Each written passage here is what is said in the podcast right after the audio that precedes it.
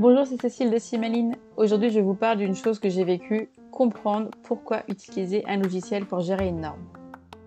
Comme je vous le disais dans le précédent podcast, avant Simaline, j'étais une novice du QSM. Alors comprendre à quoi sert une norme et encore plus un logiciel a été une aventure.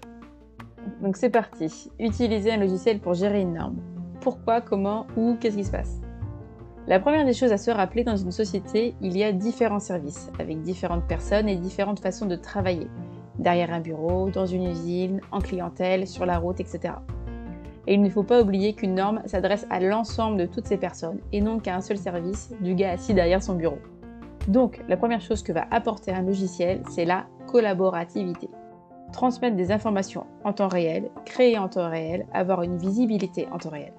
Deuxième chose, qui dit pas de logiciel, dit papier ou fichier Excel. Et qui, ici, n'a pas déjà perdu un papier ou écrasé un enregistrement Excel On lève la main Donc, logiciel égale pas de perte de données, égale gain de temps, égale gain d'efficacité, égale gain de joie et de sérénité.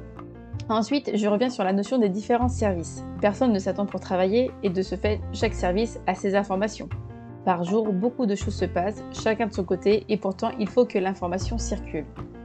C'est ici que le logiciel est important car il permet la centralisation des informations.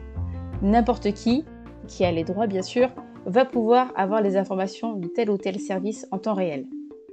Et je répondis, tel une balle de tennis ici pour terminer, sur l'avantage pour les dirigeants, les gérants, les responsables, les patrons, etc., d'avoir en direct live les informations de leur société, les indicateurs, les résultats de l'ensemble de leurs services, etc. Enfin, je vous laisse y réfléchir et je vous dis à la prochaine fois pour parler de l'intérêt du logiciel pour les dirigeants. À bientôt!